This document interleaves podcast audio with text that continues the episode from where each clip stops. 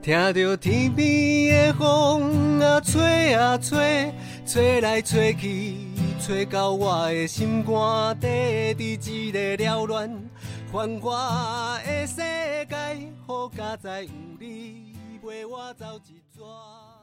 嗨，大家好，我是一起到老的主持人小鱼。呃，今天点进这一集节目的大家，不晓有没有注意到，这集是一起到老的第一百集了耶！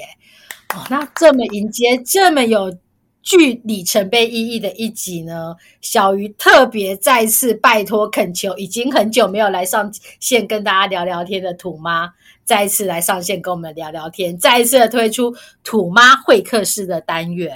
那我们这一集会客室的单元啊，邀请的来宾也是呃红道一路走来非常重要的一个助老好伙伴，那就是不老骑士欧多拜环台日记的纪录片导演华天傲华导。那我们先请两位跟听众朋友打声招呼，土妈。嗨，大家好！哎，我正因为很久没来了，我刚刚还有帮你拍手，你不知道你有没有听到？有有有，诚意，很有诚意，好不好？大家好，感谢你。好，就这样哦。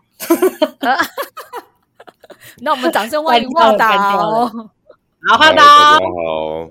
我想说，土妈会客室这个单元怎么怎么就好久没来？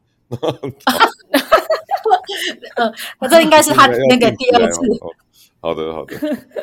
好的，好啊。那呃，今天非常的欢迎两位，呃，也先跟大家分享一下，今天会特别邀请华导来上我们的节目啊。主要是因为其实今天就是我们不老骑士欧多拜环台日记纪录片上映十周年的日子，而且最惊人的巧合是我们一百集上架的这一天是十一月二十五号，正好也是十五年前第一届不老骑士挑战。环岛成功的打正日，哎，所以在这么特别的时间点，可以邀请华导来跟我们聊一聊这部纪录片，我自己真的觉得格外的有意义。而且，其实小鱼本身就是一个超级不老骑士迷，我自己觉得在这样的时间点，可以跟一个。创造出《不老骑士》这部纪录片的导演，好好聊一聊，我自己真的内心非常的开心。好啊，那我就不要多说废话了，直接要来访问两位。那我那我先告退了。哎，没有没有，等一下。不过呢，我先要开始提问了。可是呢，这里我看我会担心有个问题，是因为我要先开始考考两位的记忆力了，因为问题的时间点会先拉回十五年前。你不要那个，要拉回十五年前了，开始要你需要酝酿一下吗？还记得十五年前的事吗？好啊，你突然觉得十五年前，我们最近的《不老骑士》上映的时候，其实就是的确是想起来蛮多事情了，就一转眼就十五年了，嗯，哇！然后我就我就觉得，我在我我们前天才我们前几天才包场，对，然后我就在看，就是说，哎，其实十五年前真的是有一群人，然后在这个地方，然后发生了这件事情。然后就被记下来，过了这么多时间还有人要看，然后觉得这个事情我觉得挺好的，嗯，真的是还蛮厉害的一件事情。哎呀，好啊，哎，那那个我这边我想要先问的第一个问题是，可能我觉得很多人呃，不管在当时或是现在，可能都会好奇的一个问题。那这个问题我想要先问土妈，就是呃，其实当年你那时候还是执行秘书嘛，那呃，当时候你听到我们那时候的医引要带老人家去环岛。你心中的第一个想法是什么？嗯，我我我必须说，那十五年前的记忆我好薄弱，但是但是我脑中印象中我浮现过一个现在还记得的画面是，呃，就是伊颖跟我们说要做做这件事情，然后那时候我跟我们总会的伙伴，我们在那个我们自己的座位上，两个人就那个很小声的在聊，这样真的可以吗？那其实七十岁以上可以吗？这样子，哎，那时候因为那时候其实也是我刚到红道没多久的时间，这样子，就是应该是隔年吧，所以那时候也是我才刚开始在接触高龄的领域，这样子，所以我的想法一开始，我我想可能跟大多数的人都一样，就是啊，真的可以吗？真的可以做得到吗？然后当他又说什么，嗯，那个要一。最高龄的开始录取录取下来，这样子就一路从九十往下排，哇！我想，我想工作人员的心里面惊慌的程度应该不亚于其他人这样子，所以我我那是当时第一个，我们我跟团队啦，我们 私底下有聊的一些想法，嗯，很有趣。哎，不，我觉得我突然想到，我当时呃，我我当时只是还在当记者嘛，但是那时候有听那个素芬分享过，要同道带老人家去骑车。我的第一个念头跟你们都不一样哎，我的第一个念头是，骑车环岛有什么了不起的？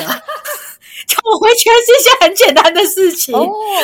就当时当时其实没有去。思考到说，呃，这个这件事情对老人家他们身体上所可能要产生的那种负荷跟挑战，因为就觉得我们的年轻人嘛，骑脚骑机车环岛不是很简单的事情嘛。哦，我突然觉得还蛮大的反差哎。哦，对，雪地广对啊，雪地广大还是滚广大，雪地广大，一东西雪地广大。好啊，那我也想听听看华岛，就是当你听到说，哎，既然有一个这个单位要带老人家去骑车。你那时候的想法会是什么呢？我那时候其实没有说真的没有想那么多，就是，诶，环岛很好玩，好，所以跟着能走一走。我那时候应该在念研究所吧，所以其实能跟着一起去走一走，我觉得还蛮好的。所以那时候其实没有没有想到说会拍一个呃这么长的纪录片。那我我觉得我们那时候的第一印象，当然就是说，呃，那红红道做这个事情真的是胆子很大。那真的胆子很大，其实不是听到的时候，是真的在路程上面的时候，觉得哎，其实这个真的是 要克服哦，真的很很小心。然后你老你老实说，你一开始是不是只是想来环岛玩的？我一开始是想玩，我一开始只是想玩的。然后我一开始担心的事情是，哎，爷爷看起来那个脸都很古板，很很严肃，会不会其实都不太想跟我们聊天？这样，嗯，OK。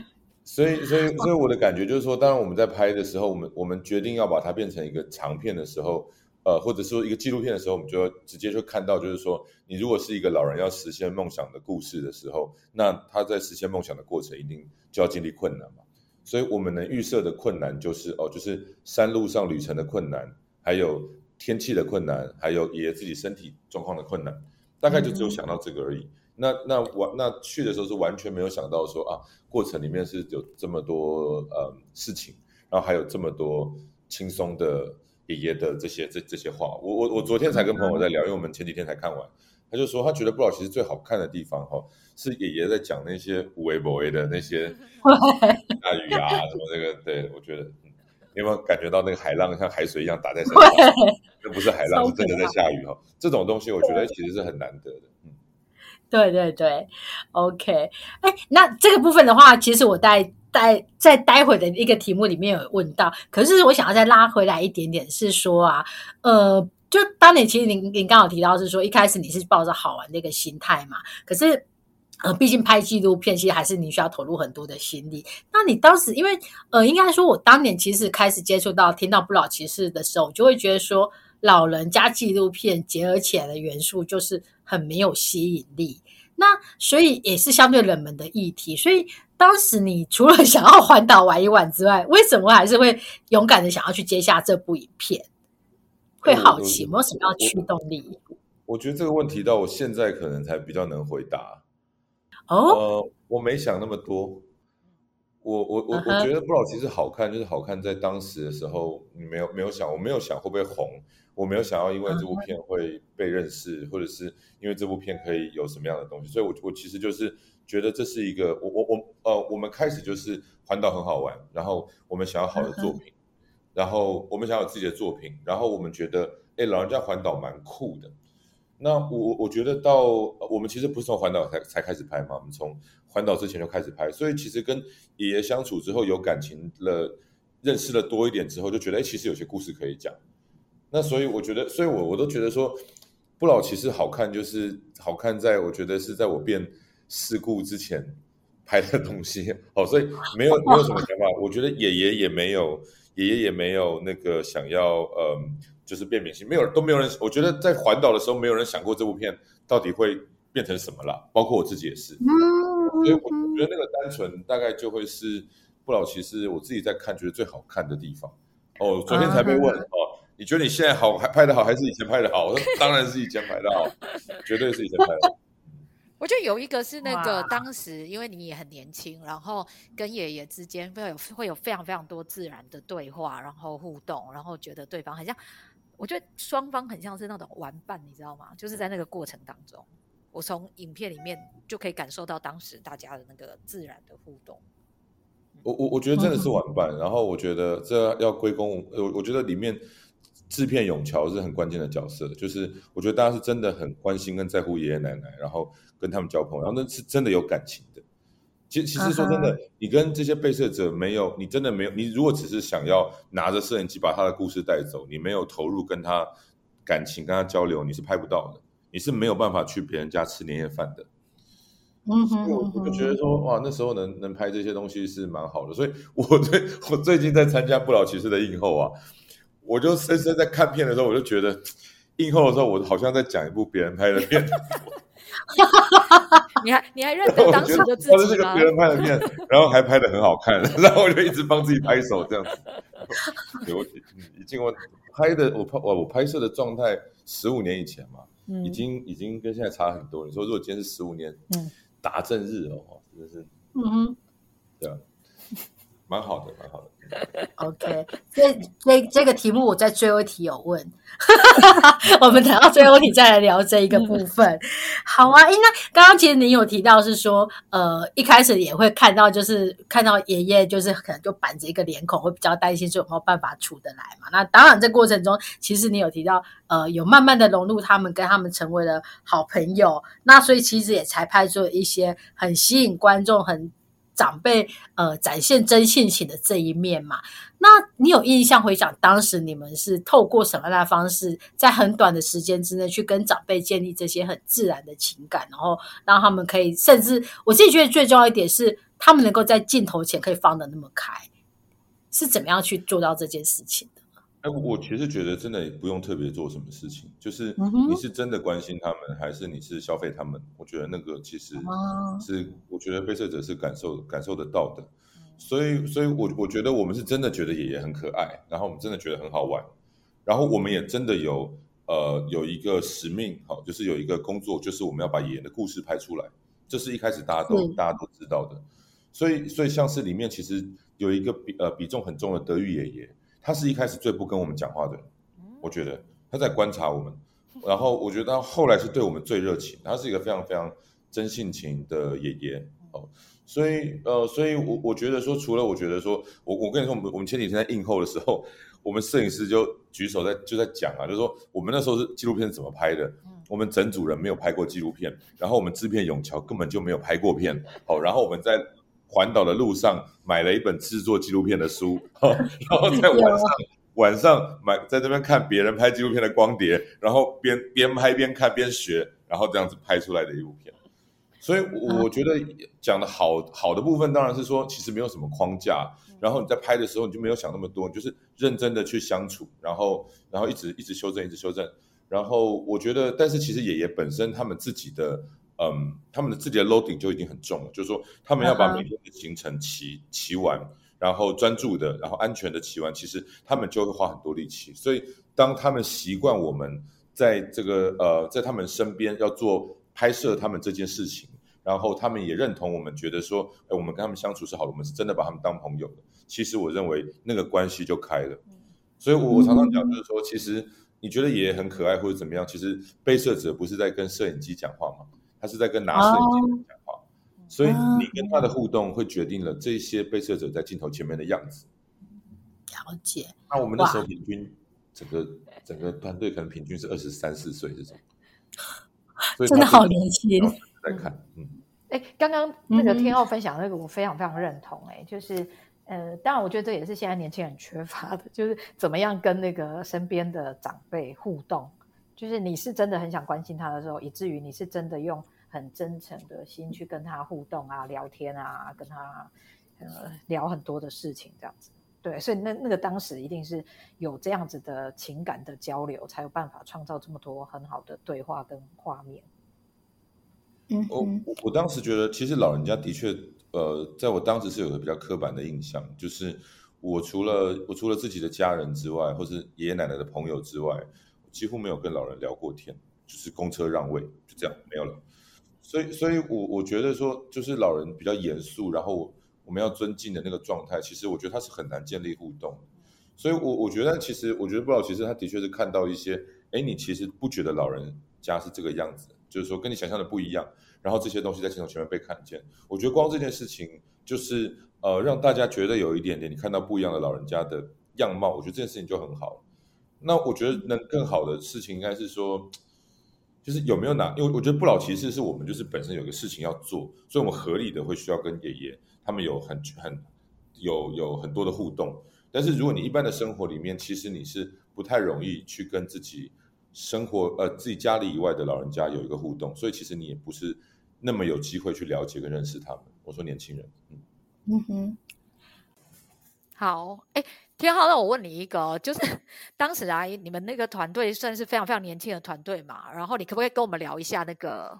就是当时这个团队怎么组组起组起来的？然后这些伙伴都是，因为我觉得这个是一般你比较少有机会跟大家分享，但我觉得是一个很酷的、很酷的团组合的团队这样子。OK，呃，它其实一开始不是一个纪录片，它是一个二十万的侧拍吧？对，哦，所以。对，所以所以其实所以其实我们当时说说呃，那状况其实也也没有办法找到真的其实一直在拍纪录片的人，所以我我记得最我讲几个比较关键的成员哈，就是呃永桥，永桥就是他是台中人，然后然后红道基金会在台中，好我就问他啊你住台中你会不会开车？啊会。啊那你们来做制片啊 就这样。哦还没拍过片啊，然后我然后我然后整个报纸。就是我们现在的公司的前身啦，就是我觉得大家，我觉得整个团队都是因为不老骑士才聚在一起的。然后摄影师，摄影师就是我自己，然后还有一个学长跟一个研究所学长跟一个我大学同学，然后就是叫做斗六。所以那是我本来就是很好的朋友，所以就是哎，我们要环岛，要不要一起去玩？然后当时就是公司有一个大学刚毕业的的的那个女生叫小龟。哦，然后他就是一个非常非常非常非常天真、非常非常可爱的。我我昨天在讲这，我笑到爆炸哈！我们在访谈那个湖南那个访问克林爷爷的时候，我问说，我问永桥说，哎，克林爷爷是湖南人吗？他说不是，他是荷兰，他是河南人。然后小龟在访问的时候说，啊，爷爷你是荷兰人哦，好酷哦！然后全部人都昏倒。我看也是也是大也是大陆，为什么讲河南人这样？嗯，然后。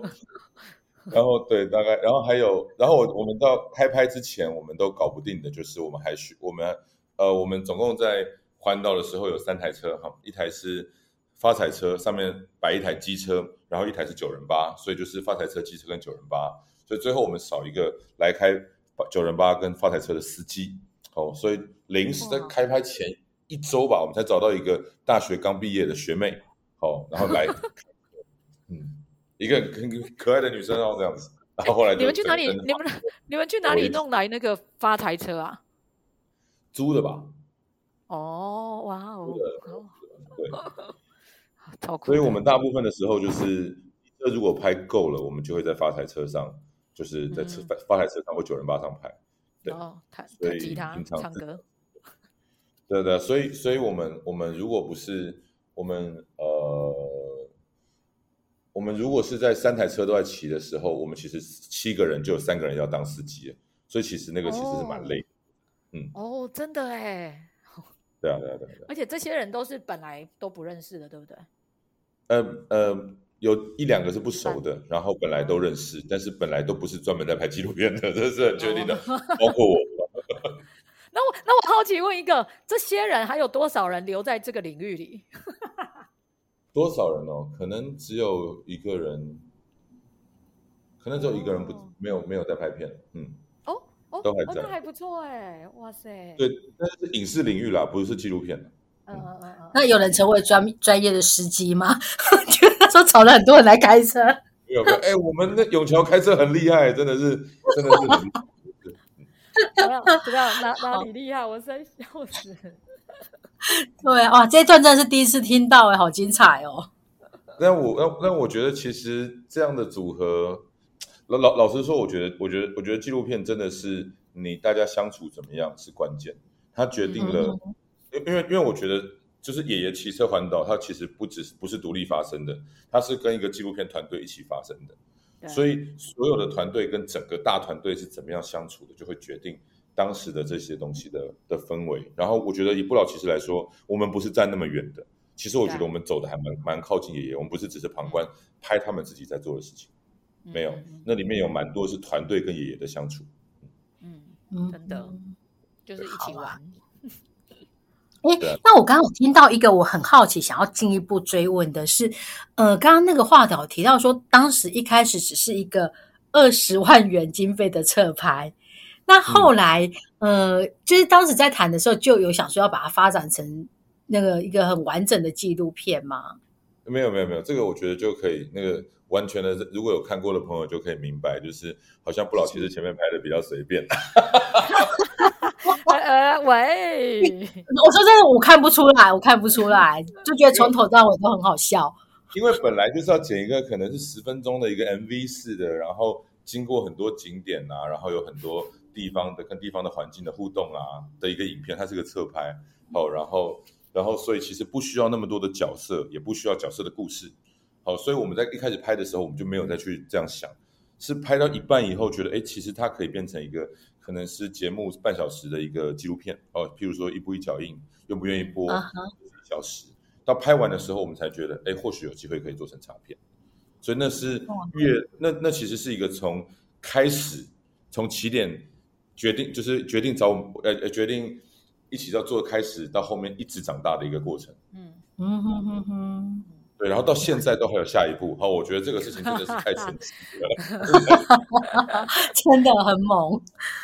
好啊，哎，那我自己也会非常好奇的是，呃，就是一定会很多人想问的是说，那当年在拍摄的过程中有没有遇过一些什么样的困难？那大概有一些大大小小的困难，其实，在画稿前面大概都有提过，例如说可能没有拍过片啊，然后一群呃比较不熟悉的团队临时的组成这一些。但是在整个路途中，有没有让你印象很深刻的，可能是比较惊险，或者是你觉得天我拍不下去的一些比较困难的时刻呢，或小故事？我想一下哦，若琪没有补，图妈没有补充，对不对？你说他那时候在生小孩，路途中，对路途中我没去，你记得吧？路途，我我记得，我记得。呃，我觉得最大的困难其实主要来自于我们其实不是很会拍纪录片，所以所以很多时候状况我们不见得知道怎么处理哦。所以譬如说爷爷爷爷受伤的时候，然后我们是不是一踩车就要跟去医院，然后跟着救护车走，或是或是或是怎么样的？所以我觉得以这样子的片子，如果是一个上院线的一个一个规格来看的话，其实我觉得我们当时的编制是严重人不够的。嗯，我们两台摄影机要去跟十七个爷爷，然后故事都不是发生在爷爷骑车的时候，其实故事都是休息的时候。好，就是说在一个地方，爷爷吃冰淇淋，在一个地方，好，同北把那个玫瑰花放在那个那个妈妈的嗯上面，都是这些事情。那这些事情你休息的时候有没有观察到？如果你没有在爷爷旁边，这个事情就没了。所以我觉得难得的事情就是说，这些过程里面我没有拍到这些很珍贵的东西。那可惜的事情也是，其实有一大堆也是没拍到的。对所以我觉得难的事情就是说，你怎么样感觉，哎，可能谁哪边会有什么事情在发生，然后爷爷他们自己之间的呃感情的越来越熟的这些变化，然后谁跟谁比较有话聊，好，然后谁跟谁的过去是有一些连结的。我觉得，我觉得这个大概是我们在拍的时候遇到很难，所以我觉得技术上就是很大的困难啊。我们我们拿的是那个，嗯、HDV 的摄影机，我们那时候拍的时候连 HD 都没有。好、就是意思就是我们现在是如果拿手机拍，quality 都会比那时候 的摄影机还好。难怪难难怪那一天那一天我在那个重在戏院里面重看那个，对，那我想哇，这也太晃了吧，哇，这也太糊了吧，没有，我就是说这个片弄到大厅感觉很厉害，就这个片在大荧幕上真的是瑕疵看得更清楚。因为我我们我们看的是感情，好吧？我们那时候我我我就我讲，我们那时候是没有 GoPro，没有空拍机，嗯，连智慧型嗯手机都没有。所以你想说，如果苏花我们绑一些那个 GoPro 在野的轮胎旁边，好，你看到旁边的断崖，看到泥土建起来的样子，然后你再看到苏花那些空拍，它的场面跟那个感受，一定可以做出来更强的气氛。我觉得，所以，啊所以如果每个人都有一台手机的话，其实我们就不用锁在两台能拍到的东西，每一个工作人员都可以帮忙拍，甚至是对小队服或者是其他的人员有看到什么都可以帮我们拍。哦，我们不见得需要画面，我们其实是需要爷爷对话的声音，我们画面都还可以想办法再来想办法把它补到，但是那个声音发生的事件的当下过了就没有了。嗯哼。嗯，我刚刚其实想问的，也就是那个苏花公路那一段了，就是呃，后来其实我们有几次环岛去，我都有跟着去嘛。可是我自己都觉得说，呃，跟着长辈他们在走里面，我觉得那个惊险的感觉都还是远不及于我看到影片中，呃，那个那一段苏花的那一段的那种很紧凑，然后大家加上那个大货车叭叭叭的声音，所以也想问问看画导，呃，可以分享一下当时在拍苏花这一段你自己的心情，还有那个过程吗？对不起，我我想你说远不及是觉得是觉得电影比较恐怖，还是现在比较电影比较可怕？哦，电影院的喇叭声比较大嘛。当当时的当时其实当时其实车队是很长的，所以前面有前导车，然后也在中间分成四个队，然后后面还有一台游览车压着。所以它其实是个很长的车队，所以在苏花单线道的时候，就会有不管是游览车或者是砂石车、卡车，他们其实是很急着要一天要看能载几趟，所以一直会有这样子的逆向的超车。那所以当时我觉得，那那因为爷爷的车速其实都是维持在可能是在二三十，所以其实我觉得当时在苏花的确是有蛮多蛮惊险的时候。所以像是我们拍到那个游览车压过来一直在喇叭，那是真的就是游览车就是按就是压就的的压车。然后那那些状况，其实，在书画是一直发生的。嗯，天啊！所以你那时候没有拍的很很抖吗？要听实话吗？要。实话是我那一机其实是一直跑去爷爷会经过的路前面去塞爷爷会经过的地方，跟着车队的是另外一台摄影师，是另外一台摄影机啊，所以我是另外一个摄影师拍的。哦，是是是是。那以刚才若琪的反应，就是若琪觉得他拍的很逗，好，那不是我拍的。哇，那真的是。不过我突然想到，因为当年那个还没有书花改，所以确实所有的车都集中在书花上面。啊，因为我们刚好这几年骑，因为有书花改，所以车辆其实有分开一些。所以突然想到，没有那么可怕，可能也是这个一个原因之一啦。对，有可能，有可能，因为其实你长，你一直，如果你没有。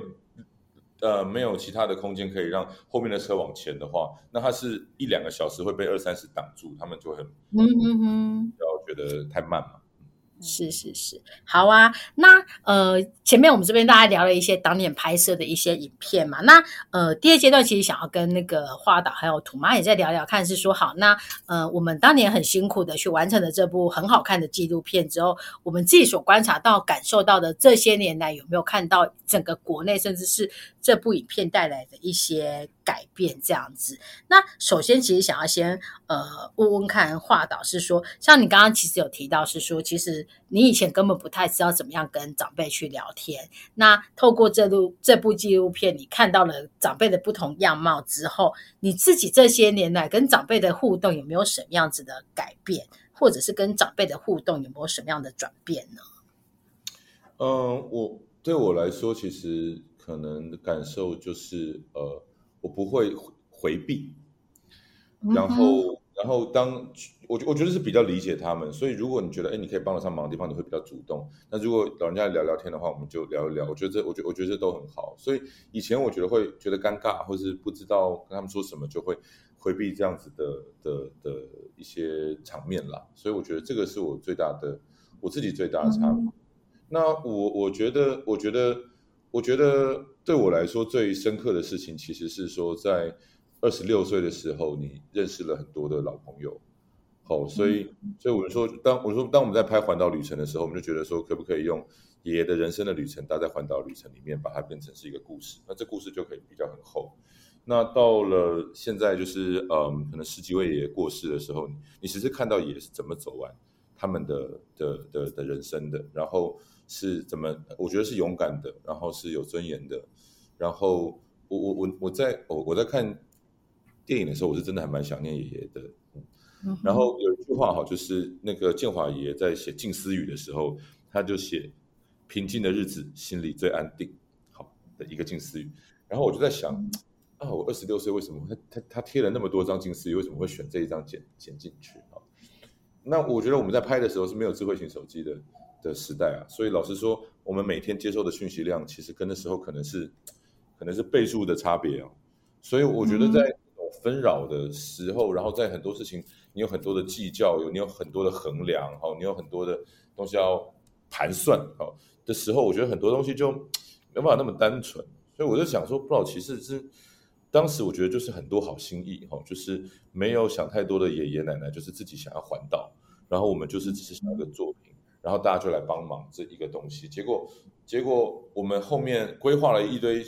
规划了好多好多的 campaign，可能都不见得很成功。那这个最没有去想未来会变成什么的，反而是可以走最久，而且是走最大的。我觉得好像真的很大又美好的事情或惊喜是不能设计的，你只要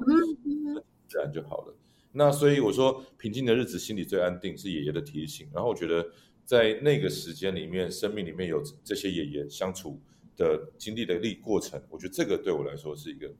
非常重要的事情，嗯，嗯哼，哇，那呃，我我看到，其实其实我觉得大部分的年轻人，我现在讲年轻人好像怪怪的，好，他觉得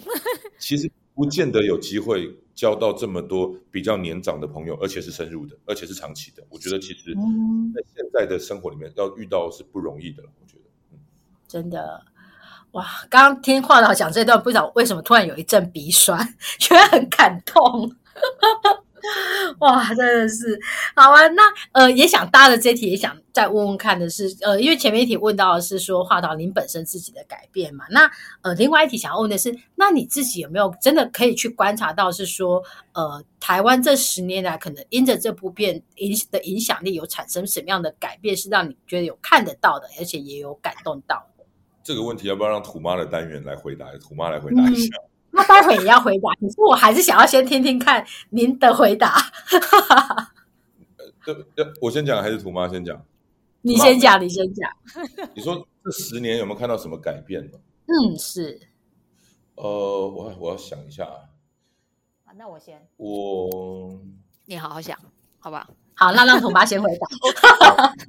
我我我可能不会看是是不是这一部纪录片，我可能会看整个不老骑士这样子。那因为。嗯，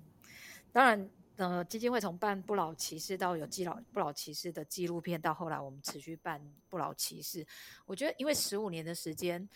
真的。我那天才在说，就是十五年后我再回头看，当时就是希望翻转大家对于长者的刻板印象，所以呃，环岛只是一个方法嘛。那纪录片或当时呃什么帮长辈写布洛克啊，然后什么摄影大赛等等的，就用了很多的方式，都希望做到这件事情。包括基金会后来推动的，我我觉得现在再回过头来来看，这十五年走到现在，是整个台湾。有非常非常多的单位，然后再创造很多的舞台，让长辈去实现他们想要做的事情，完成他们想要的梦想。我自己会觉得非常感动，而且很多的时候会听到大家。都会说哦，当时他是因为呃看了不老骑士的纪录片，所以让他很想开始哦，比如说去陪伴他家人圆梦，或有一个呃年轻的剧团的那个创办人就说哦，他当时是因为看了不老骑士，所以他开始创办了这个剧团，想要为一些的呃迷途的青少年做一些的事情等等的。我我其实会一直一直收到这一些的反馈，所以我觉得他是。为台整个台湾真的是带来很多正向的力量，然后也影响了非常多的人在为这一块土地做很多的事情，不是只有高龄的事情，这样，这是我我自己的看见，这样。嗯，了解。好啊，那呃，搭着土曼你回答的这一题，我其实还是想问，就我直接问您下一题啦，就是呃，那其实从呃刚刚那个不老骑士，当你在拍的时候，其实刚刚其你那时候角色其实是执行秘书的角色嘛，那到了这十十十五年来，你其实角色也有一个很大的转换，然后现在成为执行长，正式领着红道继续前进嘛。那呃，当然就是。我们我你刚刚其实前面提的，你其实看的是整体的部分，但是我其实还是还蛮想问问的是说，那除了你自己身份的转变，不老骑士其实也停办过，然后再重新启动的二点零，那对你自己来讲，内心这一块，不老骑士对你来讲有没有什么样的一个意义存在呢？嗯，这其实这十五年来，我参与最深的，坦白说，只有。不老骑士，呃，两只有两个，一个就是电影上映的那个整体的策划吧，就是在红道内部这样。那另外一个是带着不老骑士，我们一起去美国，然后呃做了从从就是在美西里面有。呃，北一路骑到南边这样子，然后做了电影的放映，这两个是我参与最深，然后也是跟长辈互动最频繁的。所以，包括二零零七年，其实我不在嘛，去生小孩，然后到后来基金会办的一些活动，大部分其实也都有主责的伙伴在在做很多的处理。然后，所以如果回来看我这个方案，对我来看是，我觉得它对于。台湾的影响，或对于高龄长者而言，我觉得有一个领航的那个角色在，就是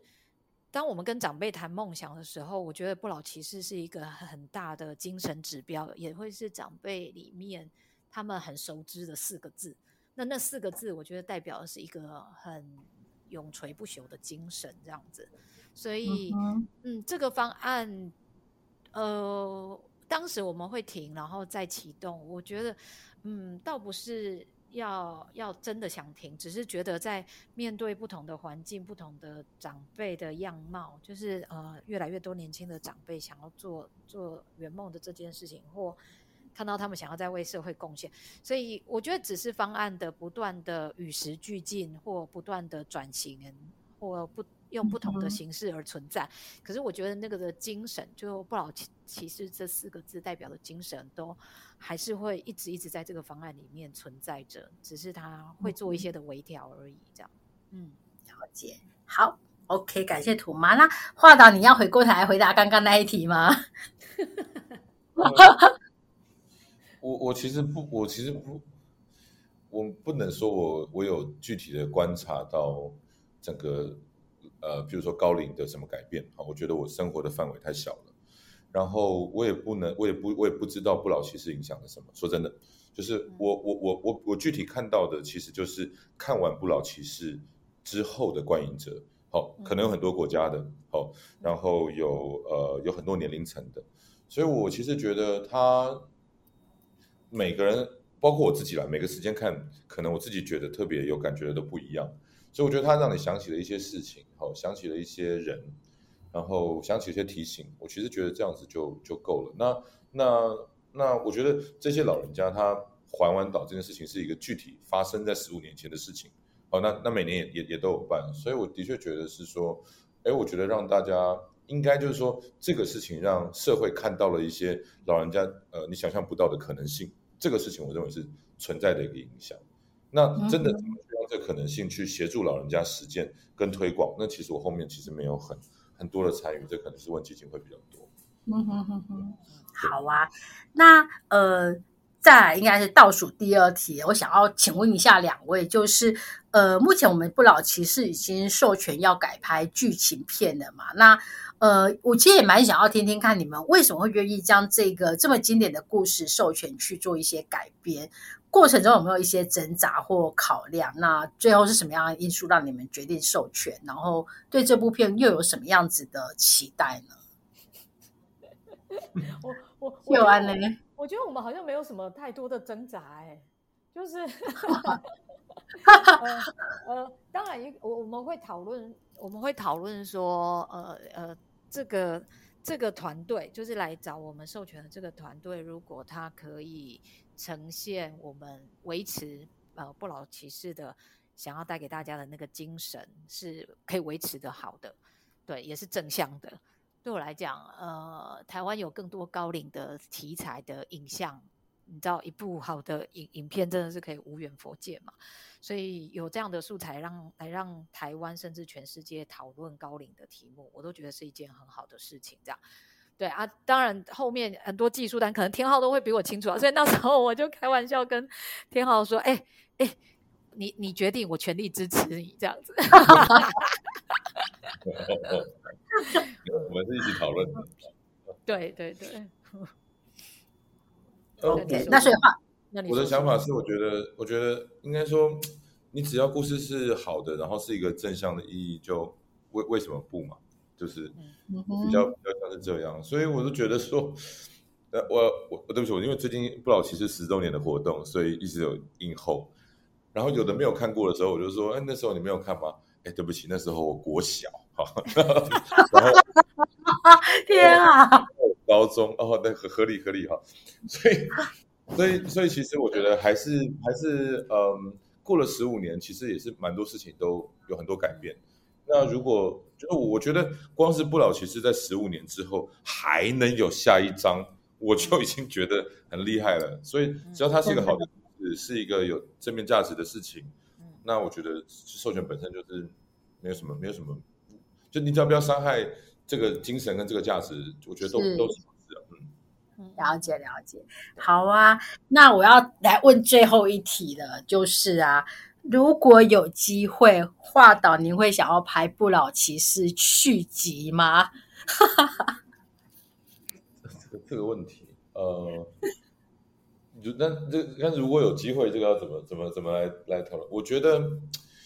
我觉得，我现在觉得就是说，其实你要像我们那时候拍《不老骑士》那样子的投入哈，我们就是可以手机关掉的在拍片，然后两个礼拜。我觉得现在的生活要做到其实那么那么认真而全力才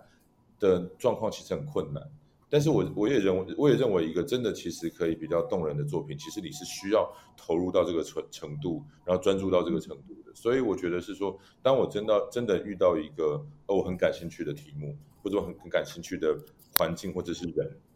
的时候，我觉得我就会觉得可以这样子拍。所以我自己没有限，没有限，没有觉得一定是说不老其实或者什么。对，啊哈，了解，好啊，OK，好，那非常，嗯，怎么了？我觉得能环岛很好，我上次环岛就不老骑士啊，我很久没环岛了。哦，哇，已经十五年，明明年三月，明年三月等你来，好不好？哦，好好好，你知道我拍不老骑士之前，我们之我之前在拍练习曲，所以我零六年年我两年我环了三圈半，哇，然后之后就。在十五年就没有再环过岛了，所以如果有 类似蛮蛮好的，我觉得走一圈蛮好的。嗯嗯嗯嗯嗯，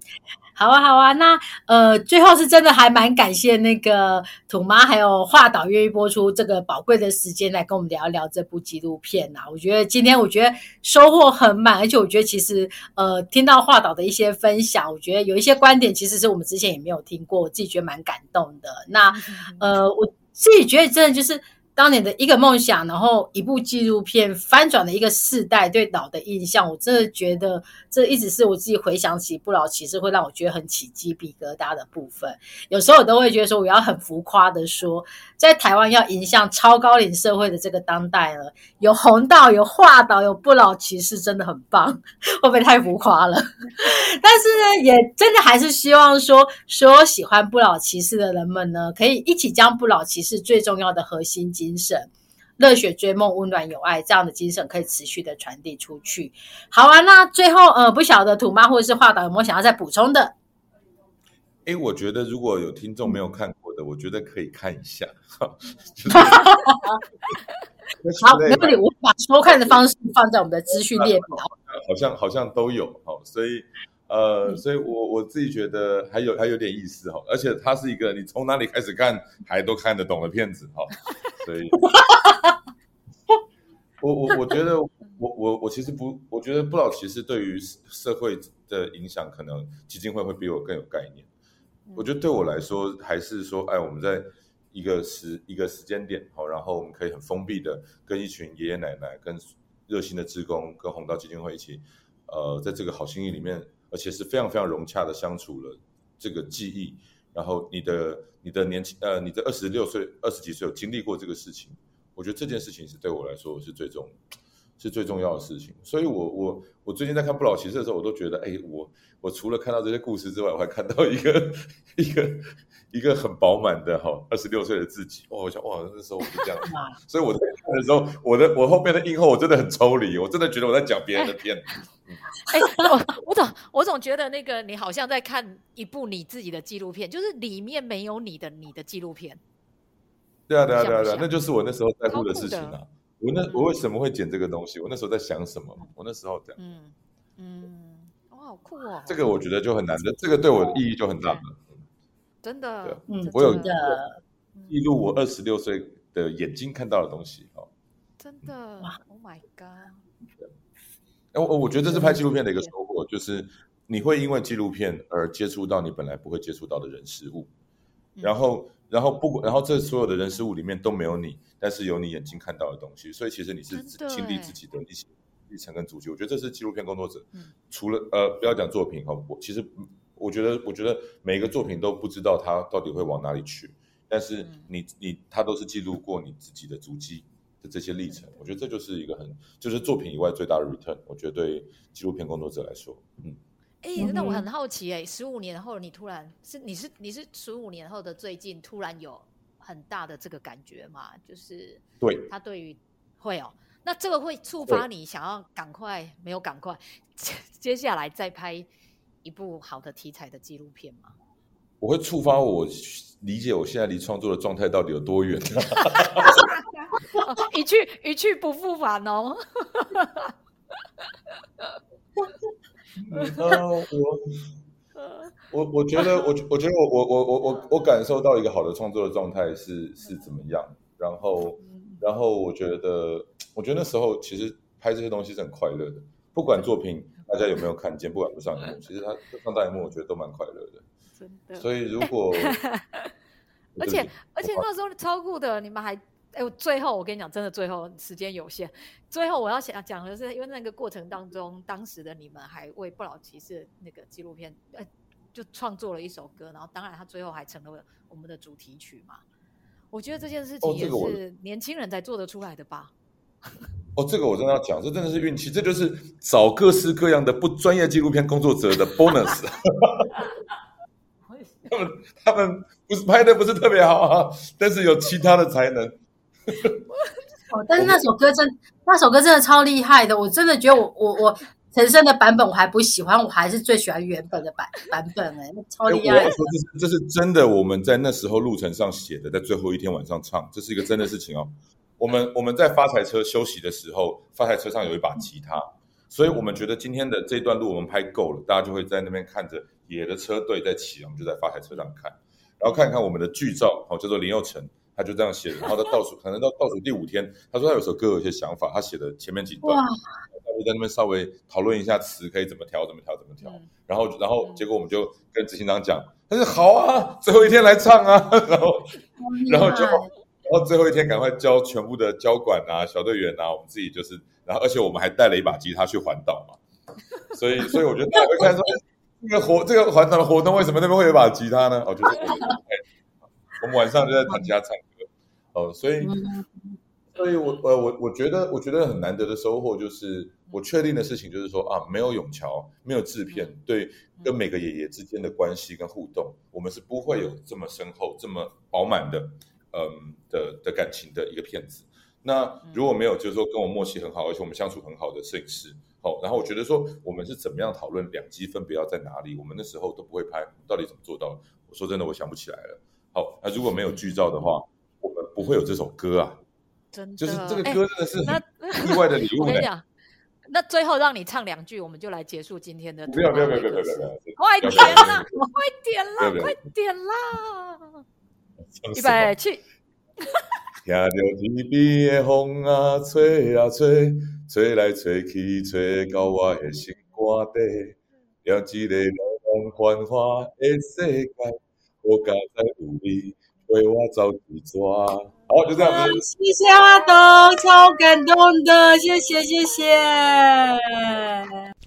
好啊，那今天真的非常的谢谢土妈还有画导，呃，一起来上节目跟我们分享了这些平常其实真的不太有机会听得到的一些幕后小故事，再次的谢谢他们。那最后在节目节目的尾声，小鱼也要特别感谢一直支持着一起到的所有听众。